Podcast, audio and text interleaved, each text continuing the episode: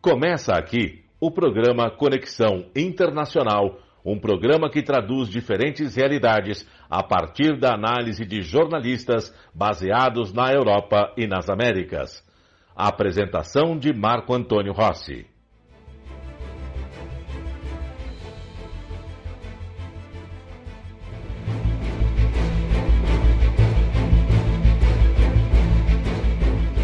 Olá, ouvintes da Rádio Mega Brasil Online. Olá, você que nos acompanha pelo nosso canal no YouTube. A partir deste instante, a Mega Brasil entra em conexão internacional para debater e analisar a comunicação, a pandemia e os efeitos do coronavírus sobre a sociedade. E também para discutir aqui analisar qual a percepção da imagem do Brasil pelo mundo afora.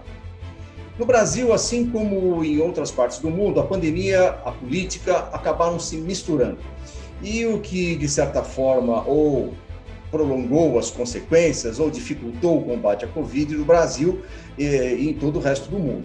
Aqui não foi diferente, mas o agravante é que, ao contrário do que aconteceu em outros países, como na Inglaterra, da nossa querida Maria Luísa Abbott, por exemplo, o negacionismo partiu e ainda continua partindo do próprio governo. E com a instalação da CPI da Covid, aos poucos vem à tona um emaranhado de ações, digamos, pouco republicanas, além de desumanas, que envolve desvios de recursos e fortes indícios de corrupção. Em meio a esse desastroso período pandêmico, o jornalista César Calejon é, debruçou-se sobre, esse, sobre esses e outros fatos para produzir um novo livro que se propõe a revelar os ingredientes que tornaram a pandemia no Brasil como uma das mais graves de todo o globo e como ela serve de pano de fundo para episódios que colocam em risco a nossa jovem democracia. Tempestade Perfeita, o bolsonarismo e a sindemia Covid-19 no Brasil é o título, o título do livro de César Calejon, a quem eu dou as boas-vindas. Hoje, na minha companhia aqui estão Maria Luísa Abbott, fala conosco diretamente de Londres, Inglaterra, Sandro Rego, de Braga, em Portugal, e Santiago Alberto Farrell, de Buenos Aires, na Argentina. César, muito bem-vindo ao Conexão Internacional. E eu começo aqui o nosso bate-papo perguntando para você, César, você é um militante? Obrigado, Marco. Obrigado, é sempre um prazer estar contigo. Uh, Sandro, Santiago, Maria Luísa. Uh, é uma ótima pergunta, Marco. Depende da, da definição que se dá para o termo uh, militante e o que, que, se entende por militância. Sem dúvida, uh, para não fugir da tua pergunta, se você tem qualquer tipo de, de atividade que remete a um caráter político, e numa democracia burguesa é muito difícil de escapar disso, é muito difícil, de, porque qualquer eventual atividade que você uh, exerça, sobretudo com comunicação, é, tem um caráter político.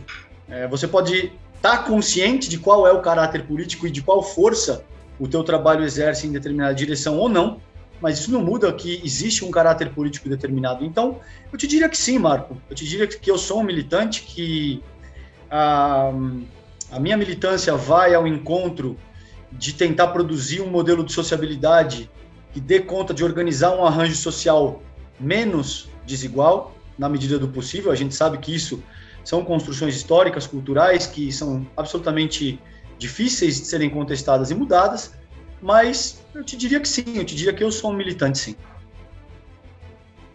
Muito bem. É... O seu livro tem, pelo menos, uma expressão que salta aos olhos quando você fala de sindemia. Uhum. O que você traz, diferentemente do seu primeiro livro, quando você escreveu sobre a ascensão do bolsonarismo no Brasil? Uhum. Que termo é esse? Qual é a, o sentido da sindemia Covid-19? É, é, esse livro, Marco, a gente já conversou, né? Como você muito bem pontuou aí no começo do programa, a gente já falou a respeito do meu primeiro livro, que se chama A Ascensão do Bolsonarismo no Brasil do século XXI. Não por acaso, depois da ascensão do bolsonarismo, vem a tempestade perfeita, que é, que é o título dessa segunda obra e que, de alguma forma, é uma espécie de continuação do primeiro trabalho. Ela pode ser lida de forma separada, mas, de alguma forma, oferece um certo tipo de, de continuação. O termo sindemia é absolutamente fundamental porque dá conta de explicar uma convergência de fatores, de calamidades que a gente vive nesse momento e que se criou essa sindemia, essa convergência, então, de uma calamidade sanitária, política, social, econômica, enfim, de todas as ordens, que é o que, que vocês, amigos que, que, que nos assistem agora, estão vendo de uma forma muito enfática no Brasil, o preço da carne, o preço da gasolina, enfim, basicamente qualquer parâmetro que você for capaz de ressaltar, você vai, você vai perceber que existe uma, uma calamidade estabelecida nessa seara. Essas calamidades somadas formam um processo sindêmico, de convergência de várias, várias crises.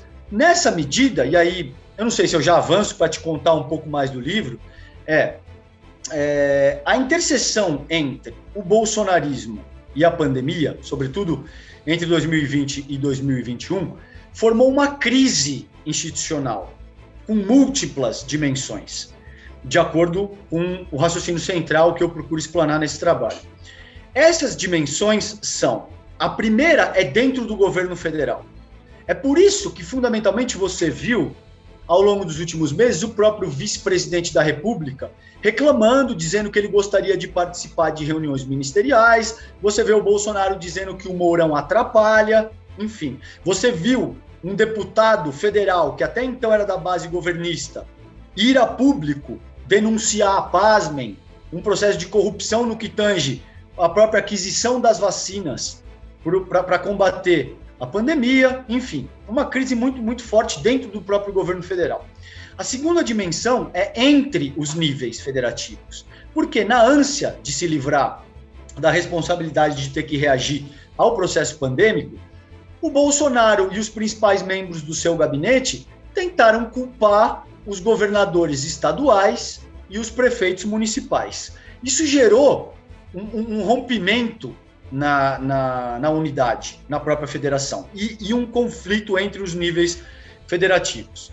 O terceira, a terceira dimensão que eu utilizo nessa medida, para explicar por que, que se formou essa crise institucional, é a briga do bolsonarismo com os outros poderes da República. Portanto, do governo federal, infelizmente, nessa ocasião, com o legislativo e com o judiciário. Isso aí é, é muito fácil de perceber, a gente está acompanhando essa novela quase que diariamente uh, principalmente aí nos, nos veículos uh, hegemônicos e tal, isso está tá muito evidente a essa altura do campeonato. E por último, é a subdiagnosticação e a subnotificação de casos, porque tem uma diferença fundamental entre as duas coisas. Como o bolsonarismo foi absolutamente inepto no sentido de testar a nossa população de uma forma maciça, para conseguir fazer processos adequados de triagem, estabelecer políticas públicas adequadas para responder a, altura, ao, desafio que o competia, a gente não só diagnosticou menos, então existe X números de casos, a gente diagnosticou um número muito inferior, mas mesmo considerando os números, casos que foram diagnosticados, a própria notificação, a comunicação organizada pelo governo federal nessa ocasião foi muito ruim. Então, essas duas dimensões também agravaram em ampla medida, a resposta no que tange organização de política pública, enfim, basicamente toda medida que precisa ser organizada com base em empiria, em dados sérios que te mostrem uh, um, o mapa epidemiológico do, do, de, de, como a situação se encontra no momento. Essa é a estrutura inicial e eu tenho alguns vetores que eu procuro uh, refletir para dar conta do porquê que, que essa crise se agravou. Mas aí acho que eu te devolvo a palavra, porque senão eu acabo monopolizando demais a, a, a, o uso da palavra. O que não é, o que não é demais, viu? Fique à vontade. Obrigado. É ruim quando você tem entrevistado que não fala. Esse é um grande problema. Mas Obrigado. eu vou abrir a roda aqui com a Maria Luísa. Hum. Ela tem uma, uma pergunta para você lá direto de Londres. Maria Luísa, por favor. César, eu um, o assunto economia me interessa muito e eu vi é, no, no, no, lançamento do seu livro uhum. que você diz em um dos capítulos é, você analisa o desempenho da ex-presidente Dilma que foi na época se dizia que o Brasil deu a economia brasileira deu errada porque a presidente Dilma cometeu erros. Pelo que eu entendi desse lançamento, você coloca isso em questão com dados e informações. agora, hoje eu estava lendo que o nível de inflação no Brasil volta ao que foi registrado nos tempos da Dilma. Então, eu queria entender exatamente o que aconteceu, por que houve um problema econômico na Dilma, por que, que esse problema econômico se repete agora, se ele tem, de alguma maneira, conexão com o neoliberalismo, porque a aposta do ministro e do Bolsonaro, não sei se por convicção, mas por, por um, porque ele diz que não entende e o, e o ministro é um, é um neoliberalista convicto. Então eu queria entender se o problema é o modelo do neoliberalismo ou se é erros da administração Dilma e erros da administração Bolsonaro. É uma ótima reflexão, uh, Maria, obrigado. Uh, de, veja, de muitas maneiras, eu não sou economista e tem dois capítulos no livro que dão conta de searas que tangenciam economia. Para fazer a análise mais técnica, mais aprofundada, eu convidei a, a, Simone Deos, que é a, a chefe do Instituto de Economia da Unicamp. E ela faz um, uma análise bastante detalhada, sobretudo do porquê que a gente está nessa encruzilhada neoliberal ao qual você de fato se refere. Me parece evidente, me parece que, sobretudo, então já endereçando esse teu ponto, fazendo esse, esse alerta de que eu não sou economista, então, de muitas maneiras, uma análise mais aprofundada eu convidei uma, uma economista profissional, doutora no, no, no assunto, e que escreve, escreveu cerca de 15, 20 páginas de uma análise muito sólida nessa direção. Mas o que, que eu posso te dizer, não sendo economista, sem medo de errar?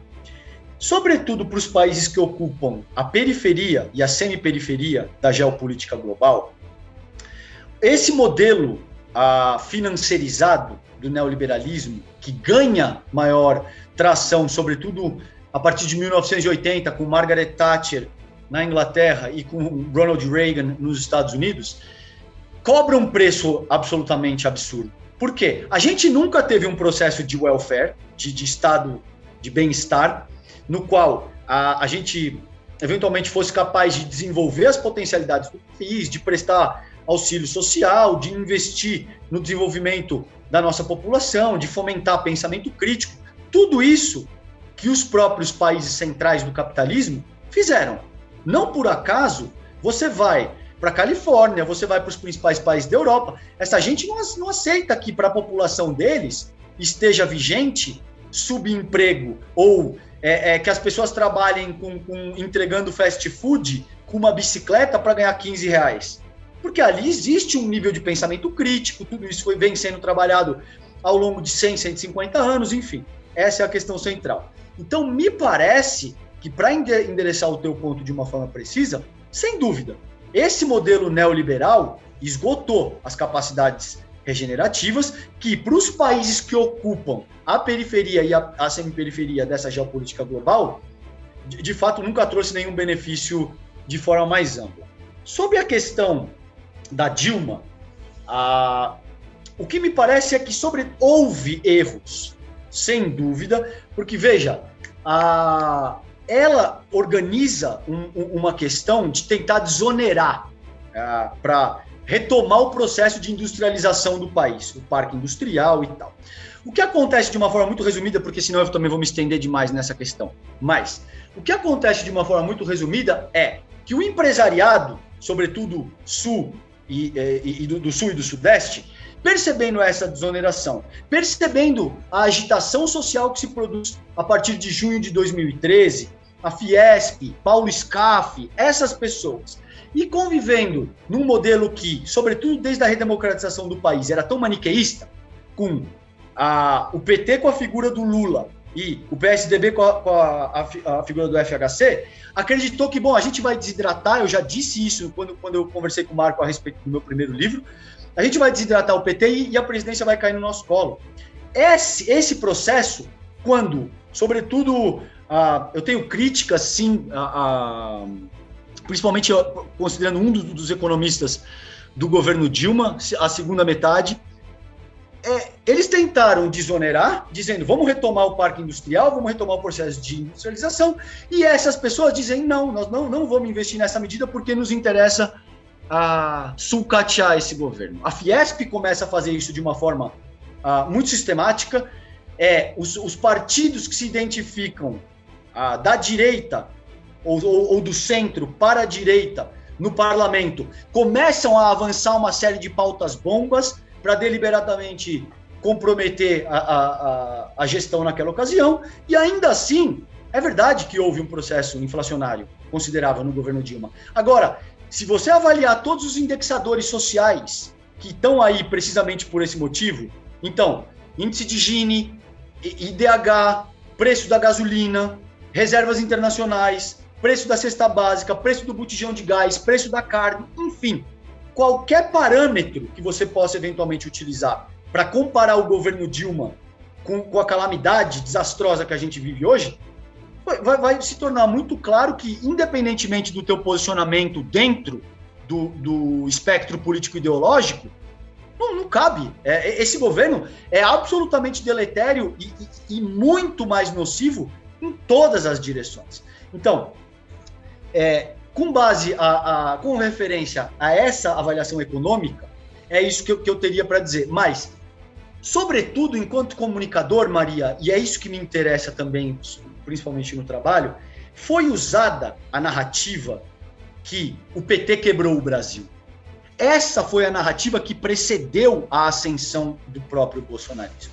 Então, a despeito de todos todo o conluio jurídico midiático que a Lava Jato organizou, de dizer que, enfim, crime de responsabilidade, pedalada, que por acaso eles mudaram a, a, a, interpretação da lei no dia seguinte ao próprio impedimento da Dilma. Enfim, a despeito de tudo isso, a, as grandes massas brasileiras elas não entendem essa linguagem, ainda que ela seja simplificada. Agora, o PT quebrou o Brasil de fato teve muita aderência e é muito fácil para essas pessoas compreenderem isso. Então, eu quis de uma forma super clara, porque essa é a natureza do meu trabalho, é escrever da forma mais simples, mais direta e mais objetiva possível.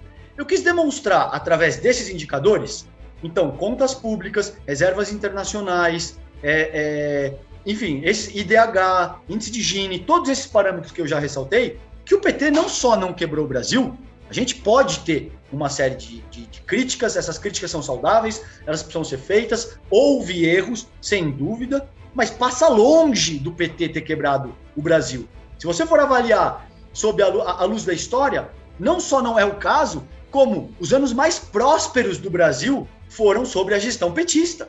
Então, me parece que essa narrativa é absolutamente fundamental, porque ela vai ser é, é, reanimada para 2022, o que o bolsonarismo vai tentar dizer é: as, elei as eleições não são honestas, o voto não é confiável, a gente não tem liberdade de expressão, porque eles querem continuar usando ódio, elitismos históricos culturais, o medo como plataforma política, e o PT quebrou o Brasil. Vocês vão entregar o país de novo para o grupo mais corrupto da história e que de fato quebrou o Brasil.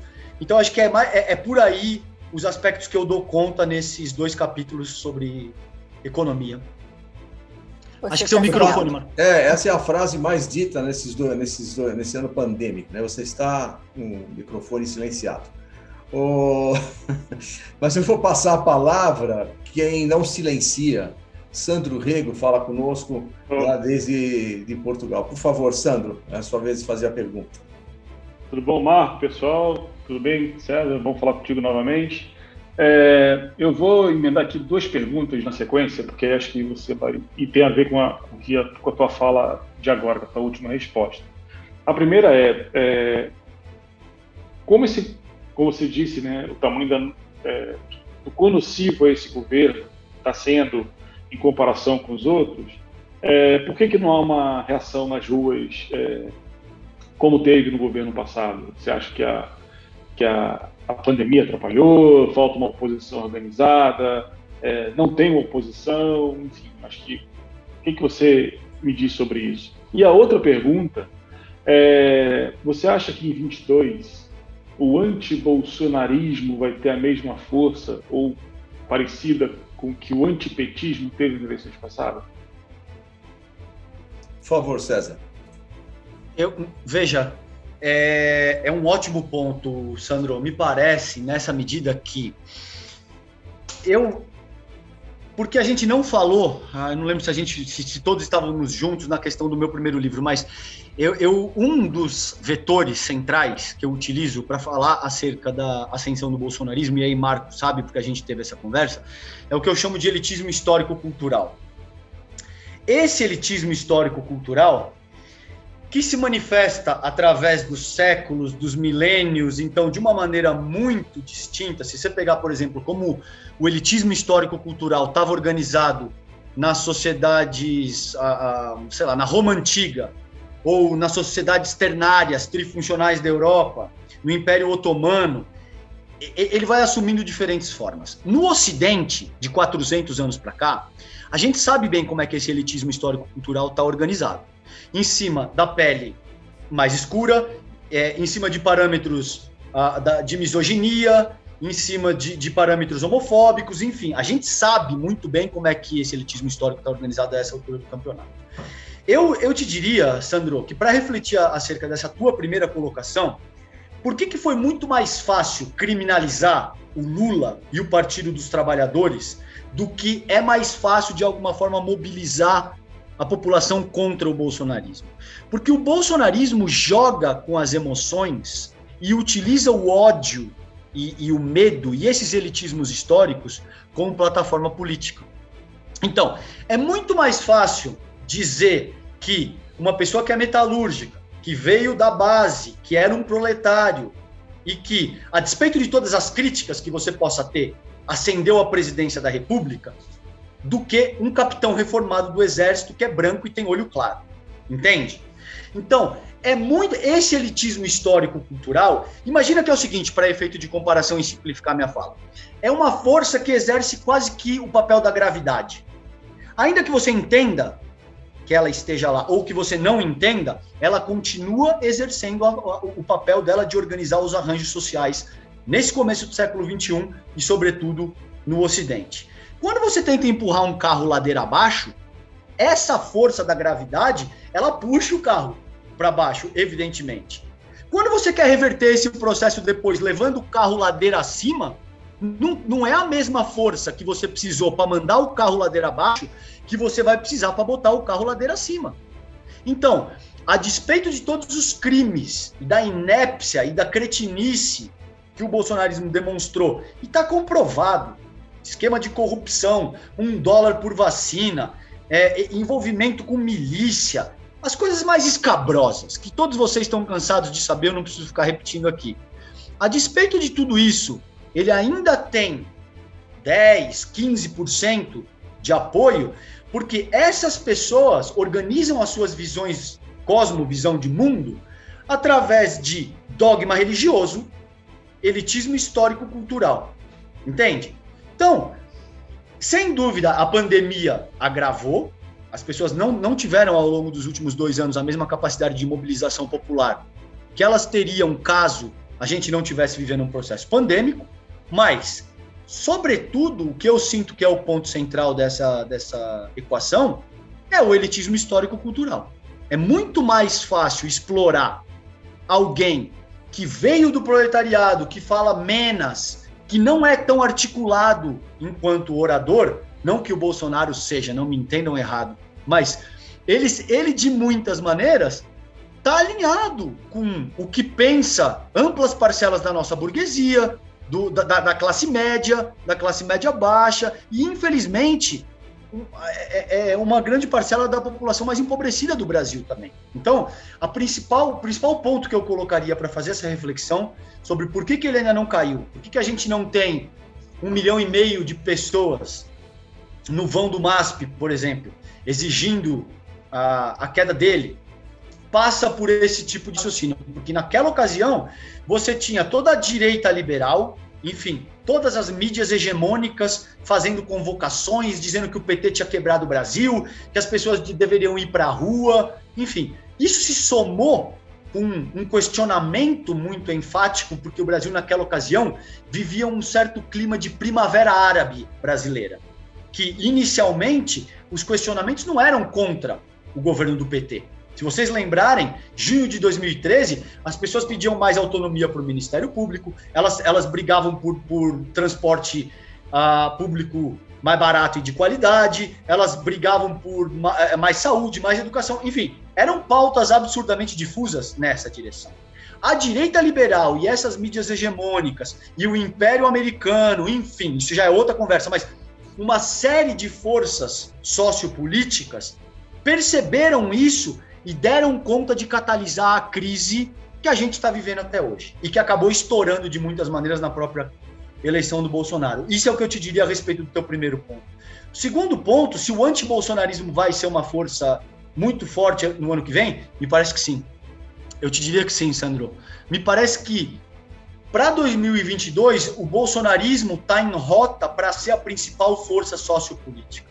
Então, com certeza ele vai chegar lá tentando dar um golpe, tentando subverter as regras democráticas, vai ter todo tipo de coisa que você pode imaginar nos próximos 16 meses. Mas o antibolsonarismo hoje é muito forte e vai ficar mais forte ainda porque ele, ele é unidimensional, gente. Ele não tem a menor condição de dançar, usando um termo simplista e, e ele não tem a menor condição de dançar conforme a música.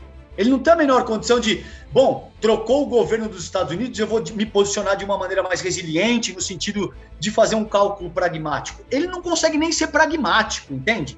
A questão do Bolsonaro e do bolsonarismo não é discutir humanismo, não é discutir parâmetros dessa ordem. Ele não consegue ser minimamente pragmático. Então, ele já desidratou e vai desidratar muito mais. Ele deve chegar para 2022, em outubro, com, com, com o mesmo nível de rejeição do Temer 80%, 85%, alguma coisa dessa ordem. Muito bem. Vamos dar um pulo a Buenos Aires, querida. Está o Santiago Farrer. E, Santiago, por favor, a, a sua pergunta. Nós somos periféricos, né, Santiago? Uma isso, referência feita isso. pelo César.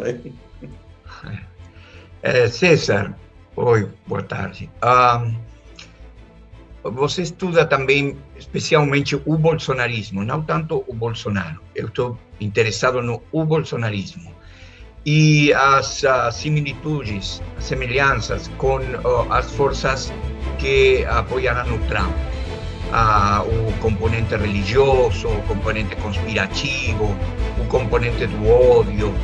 Então, você imagina uma possibilidade? Ah, o questionamento às, às urnas, no caso do Brasil, ao escrutínio no caso dos Estados Unidos. Você imagina um assalto ao Capitólio aqui no Brasil? Uh, e antes de responder, César, só lembrando aqui, no encontro aqui de Santiago, que o Estado de São Paulo, o Jornal Estado de São Paulo, noticiou essa semana que Steve Bannon está de volta, né? Sendo inclusive investigado, diz que está sendo investigado, observado pela Polícia Federal, enfim. Por favor, Sérgio. É, me parece que sim, é, Marco e Santiago. Bannon é uma figura central porque ele tem aquele, ele, ele tem aquela organização que chama The Movement, que de alguma forma é a, é a principal organização internacional no sentido de utilizar ódio, utilizar medo, utilizar elitismo histórico-cultural como plataforma política. E, e, me parece que sim, Santiago. Ah, eu já disse isso em outras, em outras ah, ocasiões, em, em outros debates que eu participei. Eu não acredito que vá se produzir uma guerra civil no Brasil. E eu, não, eu, eu acredito que pode ter algum nível de insubordinação das, das polícias militares. Eu acredito que pode ter algum nível de militarismo golpista nesse sentido. E aí, considerando os diferentes níveis é, no qual esse militarismo se expressa, pode ter algum nível, mas eu não acho que exista adesão bastante para promover ah, um golpe de Estado ou uma um, um conflito mais amplo no sentido de caracterizar uma guerra civil, nem nada disso. Mas, como você muito bem colocou, Santiago, o que pode, e é o que tudo indica, parece que vai acontecer, e aí 7 de setembro agora vai ser um termômetro muito forte para isso. Eu acabei de organizar um texto ontem que vai sair no UOL, na, na, na coluna do UOL, no próprio dia 7 de setembro, e que dá conta desse raciocínio. É, é a participação dele no 7 de setembro, do, do próprio Bolsonaro, ele está dizendo que ele vai para a Esplanada e para a Paulista, que, em ampla medida, são os dois principais palcos populares da política institucional brasileira. Nesse momento, isso é absolutamente irresponsável e tem um potencial catastrófico. Por quê? Você imagina reunir uma massa de trabalhadores que estão precisando se manifestar, perderam pessoas queridas para a Covid, estão pagando sete reais no litro da gasolina, deixaram de comer carne e estão tendo que comer ovo. E, e você vai juntar essa massa de trabalhadores com uma massa reacionária de classe média que está armada até os dentes e está disposta a defender o mito deles, ainda que seja na bala. Então você imagina que o que vai acontecer em 7 de setembro agora tem, tem um potencial catastrófico. Pode ser que a gente já tenha um episódio parecido com a invasão do Capitólio americano e mortes decorrentes desse processo já agora em 7 de setembro. É isso que eu estou alertando nesse texto que eu organizei para o UOL. Mas, sem dúvida, nos próximos 16 meses, até menos agora, né? Nos próximos 13, 14 meses, até outubro de 2022, coisas dessa ordem vão acontecer, Santiago. Eles vão tentar subverter o jogo democrático de todas as formas possíveis. E existem casos prévios, a gente sabe bem, que o, o exército brasileiro, e aí eu não falo de forma institucional, mas da, da, as alas mais golpistas do, do, do exército brasileiro, explodiram bombas, é, é, é enfim, organizaram falácias para dar conta de que o comunismo era o maior mal do mundo, enfim, esse tipo de coisa que passa por forjar situações e, e, e assassinatos e esse tipo de coisa. Me parece que é, é, evidentemente o bolsonarismo vai tentar é, uma sobrevida através do que foi a própria facada. Eu não tenho medo de falar isso. A maioria dos comunicadores não gosta nem de entrar nessa seara, porque não, você vai ser é, é, rotulado como, como teoria da conspiração. Eu, particularmente, aí eu assumo a responsabilidade por tudo que eu digo, eu não comprei aquela facada. Eu, eu para mim, eu tenho certeza, e existem uma série de materiais e vídeos, a própria TV 247, o Joaquim Carvalho, a, com, com o Leonardo Atushi, estão organizando um documentário que eles foram entrevistar o Adélio, foram entre... Essa facada é uma falácia. E eles vão tentar reorquestrar algo dessa ordem, no sentido de que tentaram matar nosso mito, ou enfim, pode esperar que algo muito similar, como a invasão do Capitólio ou atentados de todas as ordens vão acontecer ao, próximo, ao longo do, do próximo ano, sem dúvida, na minha opinião, pelo menos. Muito bem, a Maria Luísa tem uma pergunta também, por favor, Maria Luísa. É, eu queria entender um pouquinho, porque você, eu, quer dizer, eu não li o seu livro ainda, porque não está lançado, infelizmente, vou comprar assim que aparecer, e, te, e espero que tenha uma, uma edição digital. É, eu queria entender a questão da narrativa, que o Bolsonaro e o bolsonarismo, eles são é, extremamente eficientes em dominar a narrativa, em passar para as pessoas informações é, que distorcem a realidade ou que adaptam os fatos à realidade que eles gostariam. Esse é o caso, por exemplo, agora em, voltando um pouquinho à economia, todo esse caos na economia, as pessoas passando fome, a inflação em alta, o preço da carne, que você mesmo, dos alimentos de forma geral, que você mesmo menciona, as pessoas atribuem a política do fica em casa, que foi dos governadores e não do presidente da República. Como é essa narrativa? Como é que você acha que dá para enfrentar essa narrativa do Bolsonaro? Do bolsonarismo, digamos. Uhum. Maria, esse é um ponto inteligentíssimo da vossa parte, porque está no cerne do que eu trago no meu trabalho. É, lembra que no começo da nossa conversa eu dei conta de que existe uma crise institucional com múltiplas dimensões, portanto, estabelecida. Os vetores centrais que eu utilizo para dar conta do porquê que se formou tamanha crise O primeiro deles é exatamente esse que você coloca, que é o que eu chamo de simbolismo presidencial.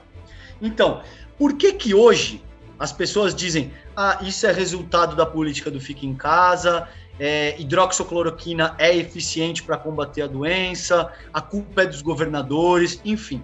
Por quê? O simbolismo presidencial, em qualquer sociedade civil moderna, é uma das principais forças no sentido de controlar a narrativa.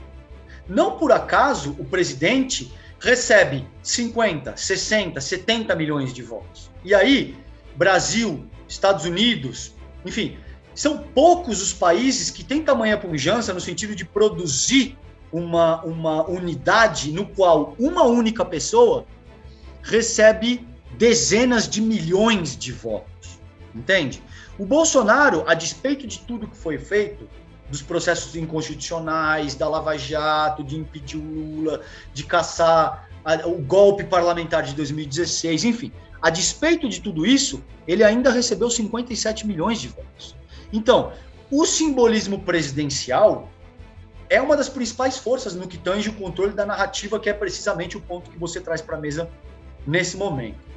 Nesse trabalho, eu dou conta de que a nossa Constituição de 88, a nossa Carta Magna, ela não faz nenhuma referência mais específica acerca de como um mandatário deve estar circunscrito a utilizar o seu próprio simbolismo presidencial dentro de parâmetros republicanos.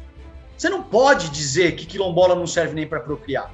Você não pode dizer que mulher nasce mulher porque o pai fraqueja no momento da concepção. E toda a nossa estrutura jurídica, político-jurídica, o arcabouço político-jurídico que organiza a nossa república, não dá conta disso. Então você viu o Aras, o PGR, dizendo que não, as redes sociais do presidente da república não, não caracterizam nenhuma formalidade constitucional e ele pode usar do jeito que ele quiser.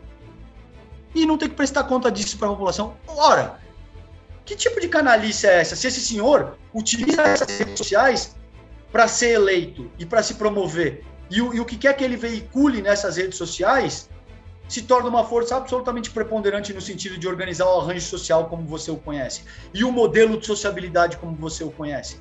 Evidentemente, a gente precisa ser capaz de repensar o simbolismo presidencial como um parâmetro institucional. Então, uma vez que você virou presidente da República, você não pode sair falando a besteira que você quiser porque a rede social é tua. Pelo contrário. Então, muito disso que você colocou passa pelo próprio simbolismo presidencial.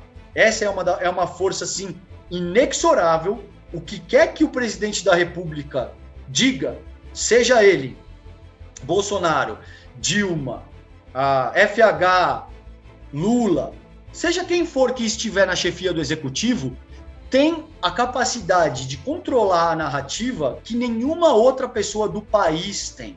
E, portanto, precisa usar isso de uma forma responsável. E precisa ser ah, responsabilizado, em última análise, pelo uso e pelas consequências que, que o uso desse simbolismo produz. Muito bem, Sandro, tem mais uma pergunta, Sandro? Tem sim, amigos. É, César, você, assim, essa tolerância é, exacerbada com esses constantes ataques à democracia, a impunidade né, que, essas, esse, que essas pessoas que atacam a democracia têm hoje em dia, é, você acredita que as instituições elas estão sólidas, suficientes para segurar uma, enfim, um, um, golpe, ou o golpe já começou e já começou a ser esse aparelhamento é, que a gente tem, tem percebido é, favorece a esse, esse movimento que, que, que, o presidente quer fazer de forma mais contundente. É, eu não acho de fato, Sandro, que as instituições estão funcionando de, de forma adequada. Eu também não acho que elas colapsaram. Só que veja, existe uma diferença, porque quando é, essa discussão que você propôs surge com muita frequência, né? As pessoas elas, têm... demoraram, elas demoraram a reagir. É, foi, Demor... foram, muito, foram muitas notas de repúdio e pouca ação. Exato, concordo totalmente. Mas eu não diria, toda vez que eu entro nesse debate, que é uma coisa ou outra. Tipo assim, as instituições colapsaram ou elas continuam no, no pleno exercício das suas funções. É algo no meio do caminho entre essas duas coisas. Elas ainda não colapsaram, mas como muito bem você colocou, elas estão aparelhadas a um ponto em que você vê a, o PGR, que deveria desenvolver uma função absolutamente vital no sentido de proteger a nossa arquitetura constitucional, que não faz nada e que tolera absolutamente todos os desmandos e impropérios que o Bolsonaro e o bolsonarismo de forma mais ampla avançam. Você é, não vê... só bolsonarismo, né? O PGR, o PGR, o PGR tem voto até do PT. É, exato. Quase, exato. quase que, um, quase que um, um prêmio, um agradecimento por ter acabado com a Lava Jato, por exemplo. Exato. Então você vê basicamente a, o combate ao bolsonarismo a essa altura do campeonato sendo conduzido pela Corte Constitucional, basicamente. Por quê? De muitas maneiras, durante o auge da, da medida golpista, que pretendia colocar na liderança um, um representante da direita liberal e não da extrema direita, e isso deu errado, né? E bateu na extrema direita, mas eles queriam alguém da direita liberal. Nessa ocasião, toda a arquitetura constitucional brasileira estava em volta e aparelhada. Então, não sei, me parece que é difícil quando a gente tem esse tipo de conversa fazer exercício de futurologia, mas no que eu digo, no que eu dou conta nesse trabalho, e aí eu acho que serve para endereçar a tua, a tua reflexão, se a gente continuar subvertendo os processos democráticos, se a gente continua estimulando o ativismo judicial cada vez que o resultado da urna não interessa para as elites, para o Império Americano, para boa parte da classe média brasileira, e cada vez que isso não interessa para esses atores, a gente continua subvertendo a regra do jogo democrático, promovendo ativismo judicial, promovendo futuras lava-jatos.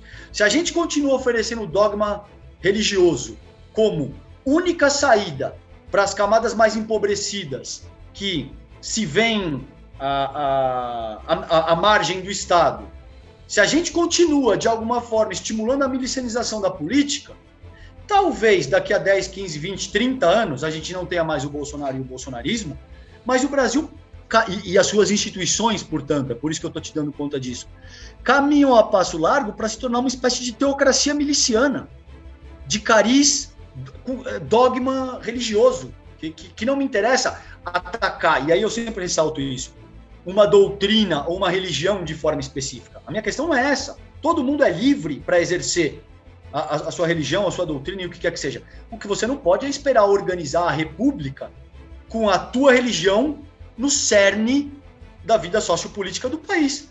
Então, se vocês pegarem vídeo da Câmara dos Deputados ontem, eu não sei se vocês, vocês viram isso ontem, é, é, é, é, um culto evangélico, com gritos de aleluia, sai irmão, e, está repreendido em nome de Jesus. Por favor.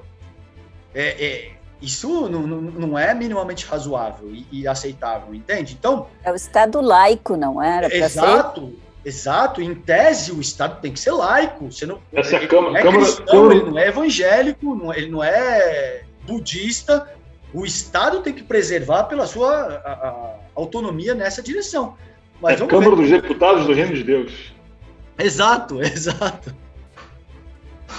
Muito bem, a gente está caminhando para o final do, do, nosso encontro, infelizmente, César. É, eu quero colocar duas questões para vocês, para você, é, relacionadas a riscos.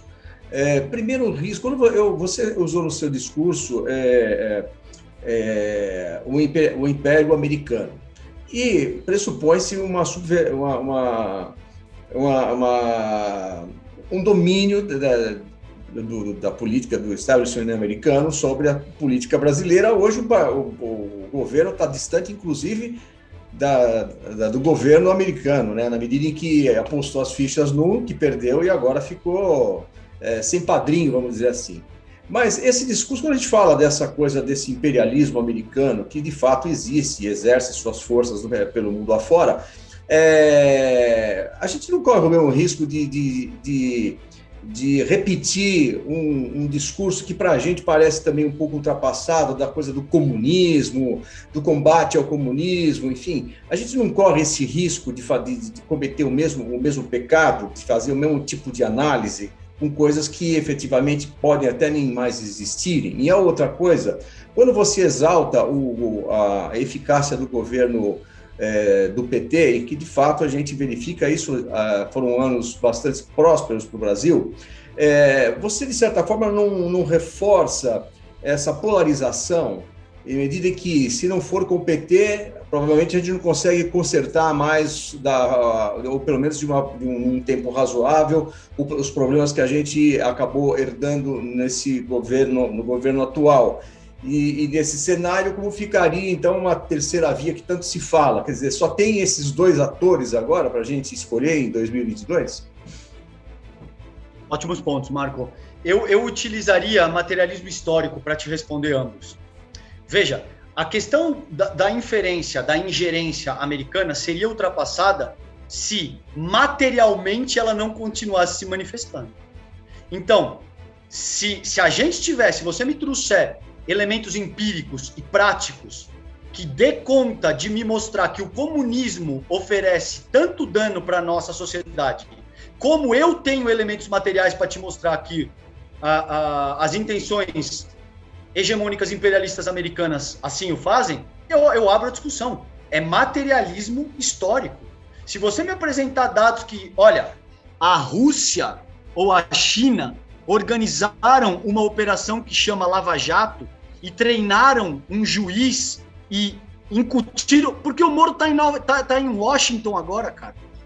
Existe uma série de documentos que comprovam da Lagnol, Ministério Público brasileiro, um juiz altamente graduado e, e, e, com uma reputação incrível na sociedade brasileira, em conluio com o regime americano.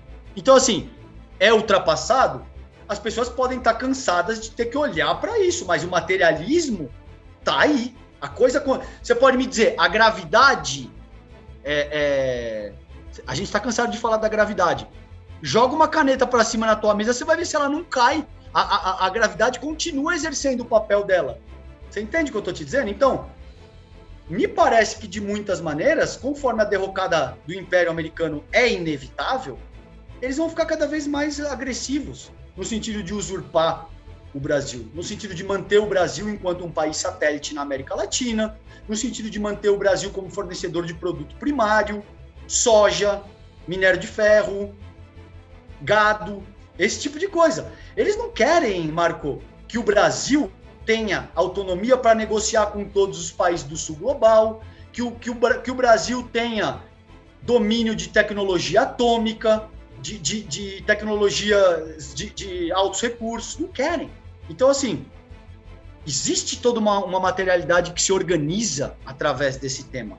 Se ela para, se não a, a, o contexto prático, efetivo fosse diferente, eu mudo meu discurso e mudo as minhas investigações. Mas, ao que tudo indica, até essa altura do campeonato, existem gravações, gente, do Dallagnol dizendo eu preciso alinhar essa medida com os americanos.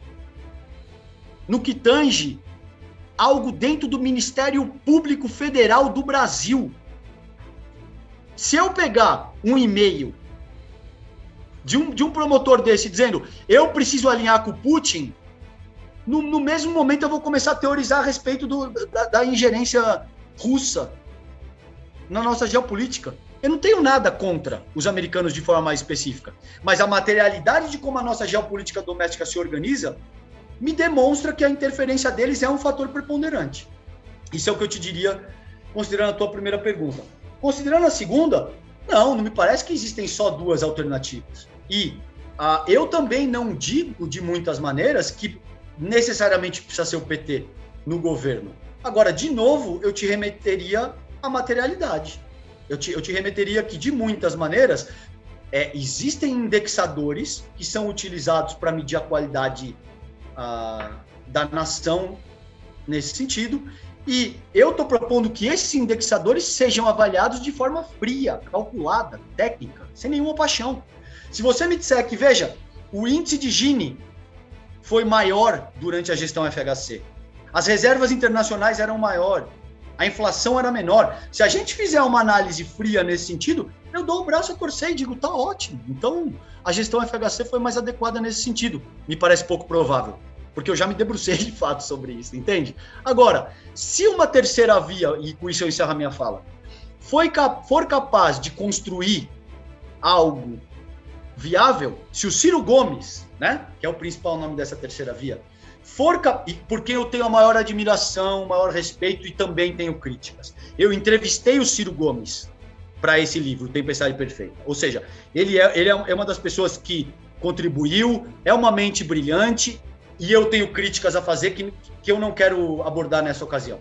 Mas, se o Ciro conseguir coesão suficiente para ir para o segundo turno, o que eu também acho muito difícil nessa ocasião, tudo isso tem que ser avaliado. Então, todos esses pontos que você colocou passam invariavelmente por materialidade. Ao que tudo indica, o, o, o, Lula vai ser o escolhido da população brasileira no ano que vem. Goste eu, enquanto indivíduo, César, ou não.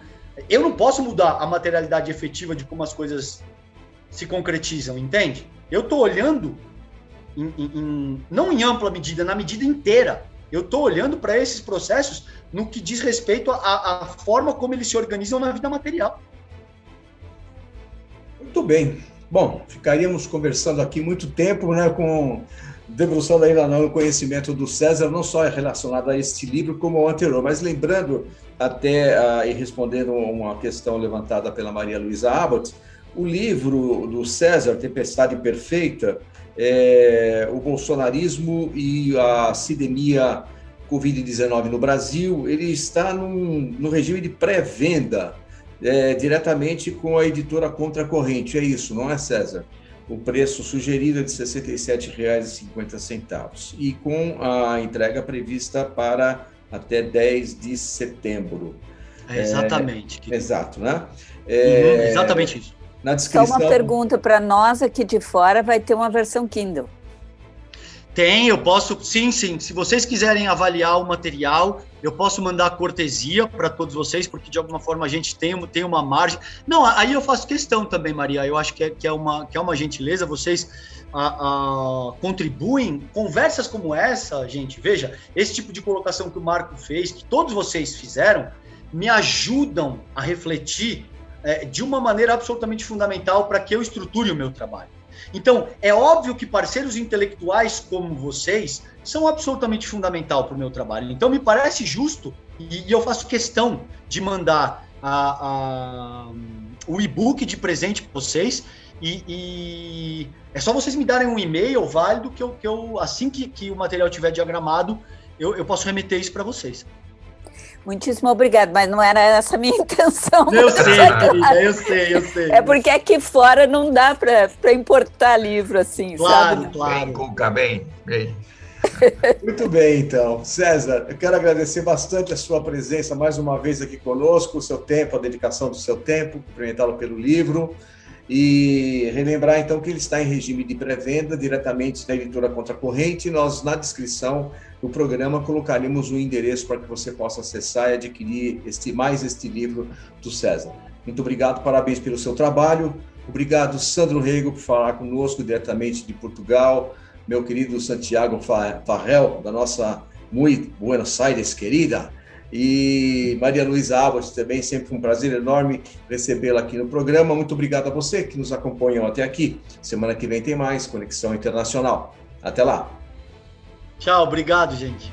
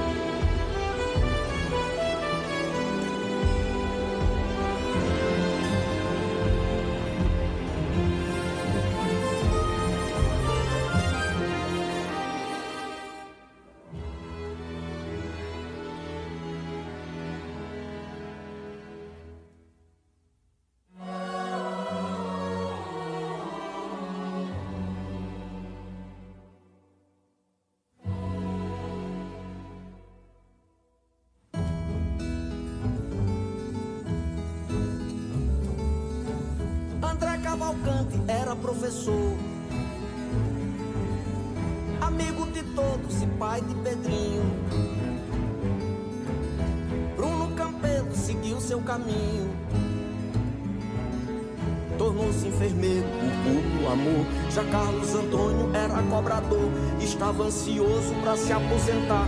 Diva Teresa amava tocar seu belo piano de forma eloquente. Se números frios não tocam a gente, espero que nomes consigam tocar. Se números frios não tocam a gente, espero que nomes consigam tocar.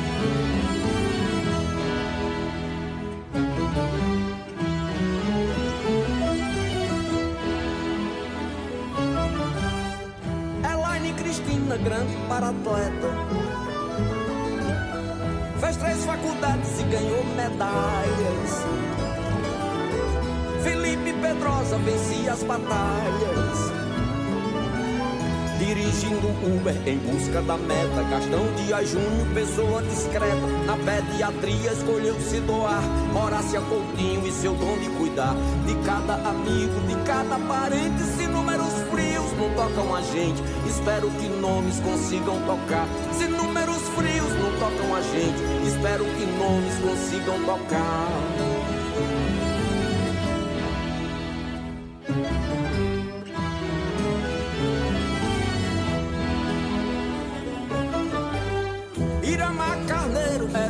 Estrada. Foi caminhoneiro, ajudou o Brasil.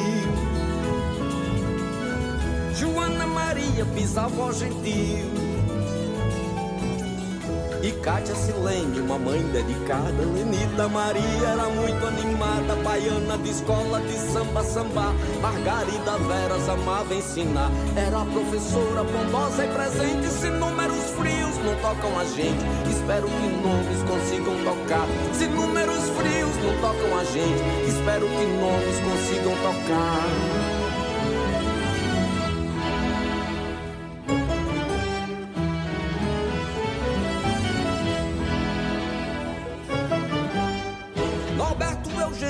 jogador. Piloto, artista multifuncional. Olinda Menezes amava o Natal. Pascoal Stefano, dentista, pintor, curtia cinema, mais um sonhador que na pandemia parou de sonhar. A avó de Camille não vale abraçar. Com Quitéria Melo não foi diferente. Se números não tocam a gente, espero que nomes consigam tocar. Se números frios não tocam a gente, espero que nomes consigam tocar.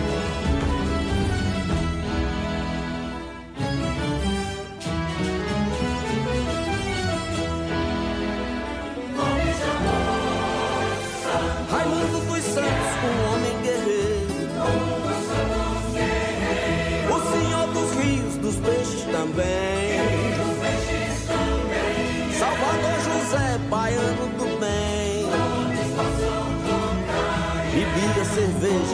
era roqueiro. Terezinha Maia sorria ligeiro. Cuidava das plantas, cuidava do lar. Vanessa dos Santos era luz solar. Mulher colorida e irreverente. Se números frios não tocam a gente. Espero que nomes consigam tocar. Se números frios não tocam a gente. Espero que nomes consigam tocar.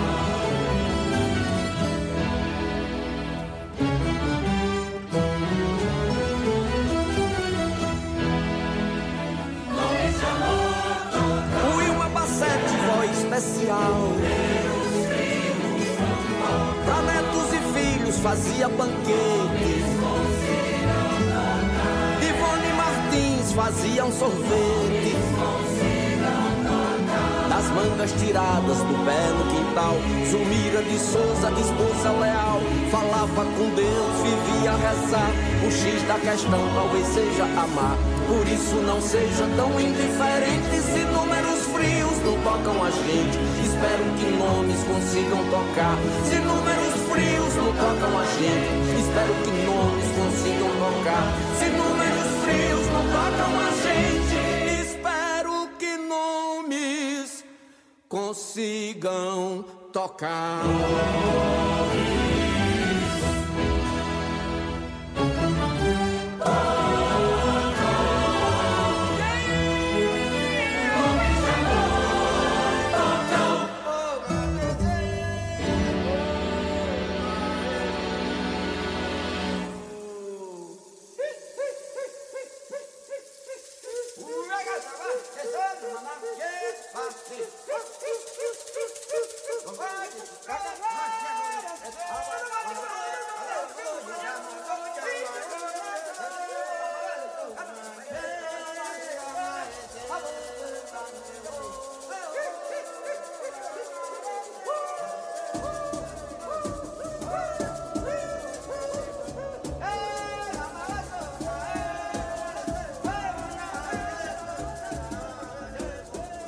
Galope à beira-mar é uma estrofe muito utilizada na poesia popular nordestina, especialmente entre os cantadores de viola.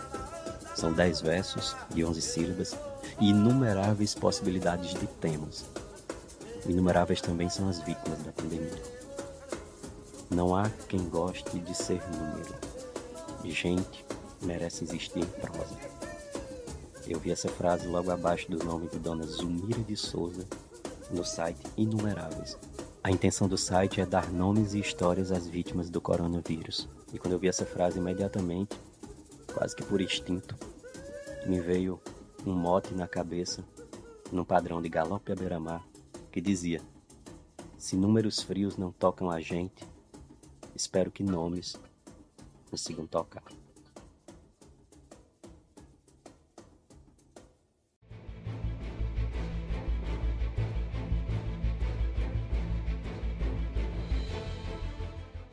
Termina aqui o programa Conexão Internacional, o programa que traduz diferentes realidades a partir da análise de jornalistas baseados na Europa e nas Américas. Apresentação de Marco Antônio Rossi. Conexão Internacional é veiculado todas as sextas-feiras, às três da tarde, com reapresentações aos sábados e domingos, às dez da manhã, na sua rádio Mega Brasil Online que agora também é TV. Acompanhem o programa Conexão Internacional também em imagens no nosso canal no YouTube. Informação, entretenimento, conteúdo exclusivo e relevante você encontra na Rádio TV Mega Brasil Online, um canal a serviço da comunicação.